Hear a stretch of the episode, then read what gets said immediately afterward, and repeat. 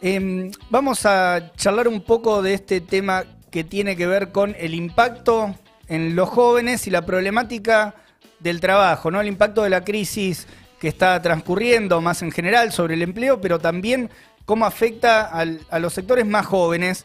Eh, y para eso estamos en comunicación con Clara Pose, que es socióloga y es parte también del Observatorio de Les Trabajadores en Pandemia de la Izquierda Diario. Buenos días, Clara. ¿Cómo estás? Hola chicos, ¿cómo andan? ¿Todo bien? Todo bien. Bien, todo tranqui. Em, bueno, una visión, digamos, sobre, sobre lo que elaboraron ahí en el observatorio sobre la juventud y dónde, dónde se enfocaron en esta, en esta oportunidad. Sí, eh, venimos elaborando varios informes del observatorio y como lo que veíamos durante toda la pandemia es que, bueno, obviamente la eh, situación del mercado de trabajo de los trabajadores empeoró muchísimo, pero nos enfocamos especialmente esta vez en la juventud. ¿Y en qué parte de la juventud? En lo que se llama comúnmente la generación Z o los jóvenes menores de 24 años. ¿Y por qué ahí? Porque ahí se concentra uno de los sectores más vulnerados del mercado de trabajo porque sabemos que suelen ser eh, la primera variable de ajuste y en momentos como la crisis actual todavía más. Y si vamos un poco más atrás en el tiempo, que ya quedó bastante atrás, las promesas presidenciales anunciaban empezar por los últimos para llegar a todos. Bueno, después de un año y medio de pandemia, esto vemos que los números claramente no aparecen. Y si vamos a los jóvenes, muchísimo menos. Ahora, si yo a muy grandes rasgos les pregunto a ustedes cuál es la situación general, bueno, sí, crisis, crisis y más crisis. Pero para pensar la situación de la juventud, esto hay que multiplicarlo por tres. Nosotros lo que elaboramos es a partir de la información disponible en la encuesta permanente de hogares de 2020, lo comparamos con 2019 para ver cómo justamente se transformó esto, y lo que vemos es que la desocupación, por ejemplo, hay que multiplicarla por tres. Cuando en los jóvenes es del 30%, en general, el promedio general de desocupación es del 11%. Y en el caso de la informalidad, eh, lo multiplicamos por dos. Tenemos el 63% de los jóvenes que están eh, trabajando en condiciones eh, informales y en, el promedio general alcanza el 32%. Estos son, datos públicos, digamos. Alarmantes. Son datos exactos, son datos que están públicos. Nosotros los, recabamos y lo que hicimos fue mirar específicamente el segmento hasta 24 años. Bien. Y ahora, esto de que los jóvenes, de que haya 6 de cada 10 jóvenes que trabajan en condiciones informales, es muy importante para pensar cómo es que ingresan al mercado laboral, ¿no? Porque esto anticipa ya eh, cuál van a ser el nivel de sus salarios. El salario promedio de, los jóvenes es de 22.687 pesos, o sea, está muy, muy, realmente muy lejos de la línea de pobreza. Y para el caso, si vamos para el caso de los jóvenes que trabajan en condiciones informales, este salario cae a 14.500. Eh, son salarios realmente que eh, se quedan, o sea, son de trabajadores que esencialmente pobres y aparte recordemos que el gobierno quitó el IFE y no les dejó absolutamente nada. Entonces lo que tenemos, así como situación panorama hasta ahora, es una alta desocupación en la juventud y hay que recordar también que dentro de los desocupados no están solo los que no tienen trabajo, sino los, jóvenes que también están buscando activamente trabajo y no consiguen, mientras que tenemos otro, otro sector de jóvenes que consiguen empleo, pero que lo hacen a costa de perder muchos derechos vía la informalidad o la era de, la precariedad en la que, estamos. En, en esos, en esos datos, Clara, aparece, mm, está contabilizado, digamos, incluso los sectores que dejan de buscar trabajo porque ya intentaron durante un tiempo, no, no, encuentran, no encuentran trabajo y dejan de buscar, ¿eso está, está contabilizado? Claro, en realidad ese sería el efecto desaliento de la pandemia. al, efecto desaliento hay que agregarle un puntito más que esos son los cálculos que hace Lozano. Y algo que es importante para mencionar es que esta situación de los jóvenes afecta al conjunto de, los trabajadores, porque se ocurre lo que se llama el efecto así como de disciplinamiento, porque estos jóvenes terminan formando parte de lo que Marx llamaba el ejército industrial de reserva, que entran y salen del mercado de trabajo y presionan a la baja a todos los indicadores y de forma mucho más marcada, porque en este escenario que es súper recesivo pasan a ser los jóvenes la, mano de obra ultra barata, muchas veces que se la llama como eventual, temporal o mismo hasta descartable.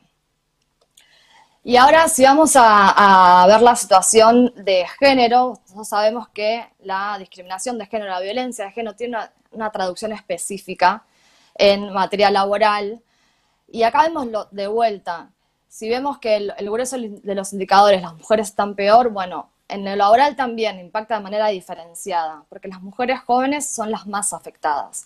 El 36% de ellas está desocupada, o sea, supera el promedio general del 30% de, desocupación juvenil, y además ellas tienen un 9% más de desocupación y la mitad del nivel de empleo en comparación con sus pares varones.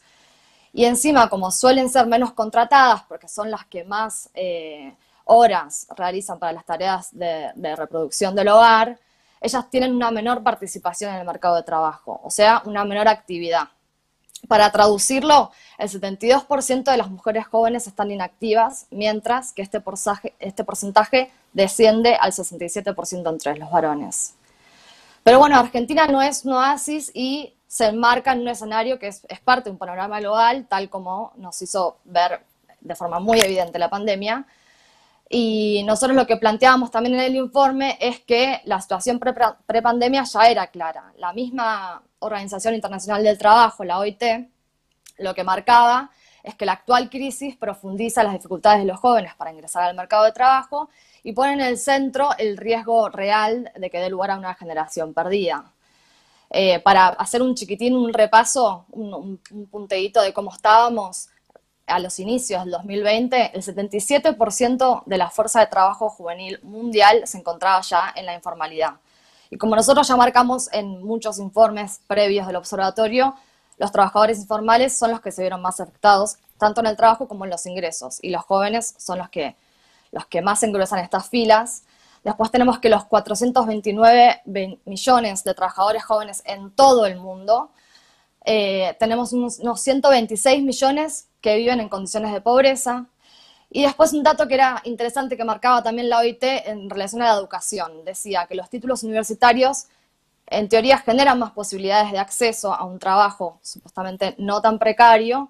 Sin embargo, la oferta de trabajadores jóvenes, profesionales y calificados superaba ampliamente la demanda. Entonces, un poco que se rompe este sueño de la movilización social. O sea, aunque tengas, aunque tengas y accedas a una educación universitaria, consigas tu título y todo, después hay, hay poca demanda del mercado de trabajo como para no te buscan, digamos, no te piden, no te piden esa formación. No te piden.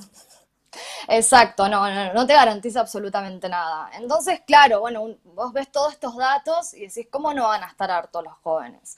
¿Cómo no van a salir y van a ser los protagonistas de, las rebeliones, como bien mostramos en, la izquierda diaria, acá en el programa de Alerta Spoiler también, en Colombia, en Chile?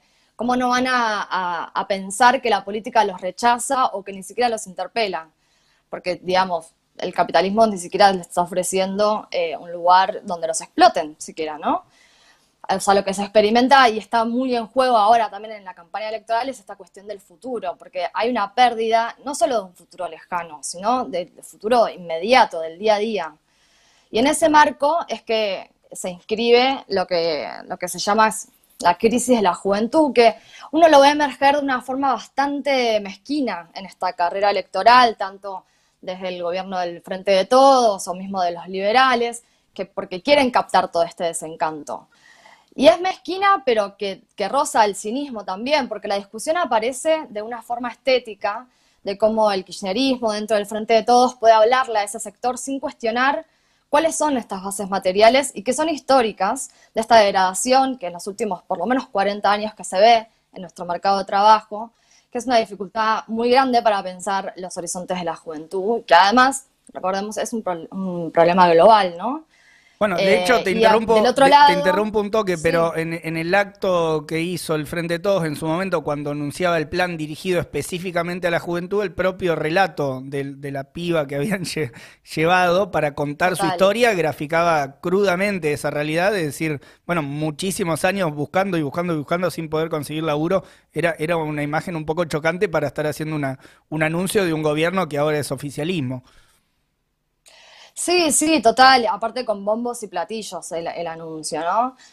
y, encima de esto del gobierno tenés del otro lado que, es la opción de los, liberales, los mal llamados eh, libertarios, e incluso la misma derecha peronista, que ¿qué proponen? Más flexibilización laboral, y la presentan como la salvación con teorías y discursos ya muy viejos, como la del derrame, o la meritocracia, o el esfuerzo, que en realidad no hace más que encubrir toda esta profunda degradación que es totalmente estructural.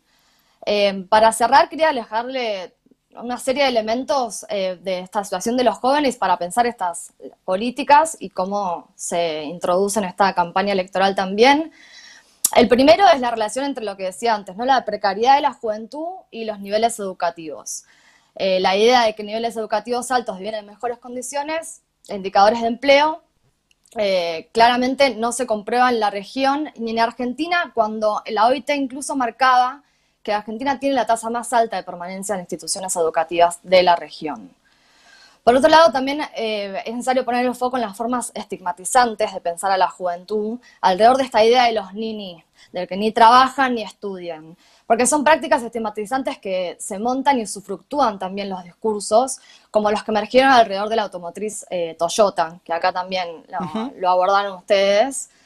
Y otro elemento también, por ejemplo, es la falta de empleo, que que también, no sé, desde el lado de los liberales, por ejemplo, dicen que la falta de empleo es necesariamente subproducto de las cargas impositivas y que por ende, si vos maximizás los, los beneficios para las patronales, para las empresas, eso se traduciría en una mejora de empleo. Y esto no solo está en los liberales, esto también está en, el discurso del gobierno, porque como vos decías antes, eh, como presentaron el programa, por ejemplo, este de Te Sumo, que es específicamente para jóvenes menores de 24 años, lo que hacen es sacarle eh, las cargas patronales y lo que brindan son eh, empleos totalmente precarios. Entonces está el Estado subsidiando con millones de pesos a empresas y lo que le brindan los jóvenes son realmente salarios muy por debajo de las líneas de pobreza. Entonces, o sea, para pensar cuánto suma y a quiénes le suma realmente ese te suma del gobierno. Este, este tipo de medidas. Bueno, y, ayer eh, también salió a la luz las declaraciones por este problema, ¿no? De mejorar, eh, mejorar el rendimiento, mejorar la productividad de, la, de las empresas, de las patronales, como una forma de resolver, de resolver el problema del empleo que lo volvió a plantear Andrés Rodríguez, eh, de, bueno, dirigente del sindicato de, los estatales y, también eh, adjunto de la CGT, tirándose en contra de otros proyectos que plantean reducir la jornada de trabajo, etcétera, pero bueno, poniendo ahí en esa ilusión de que mejorando la productividad de las patronales vamos, vamos a mejorar la situación del empleo. Clara Pose, socióloga y parte del observatorio. Sí. Adelante, adelante. Sí, les dejo las redes que nos pueden seguir en Observatorio. Tenemos el Instagram y el Twitter. Ambos son Observatorio Trabajadores Lead. Y el último chivito que dejo es que hace unos días sacamos otro informe sobre los trabajadores de la salud, donde también tenemos este recuento de la situación y unas entrevistas a los trabajadores de la salud, por ejemplo, los elefantes de Neuquén, que protagonizaron una enorme lucha hace un par de meses. Ahí va, del Observatorio de los Trabajadores en Pandemia de LID. Un abrazo, Clara. Chao, nos vemos, gracias. Nos vemos.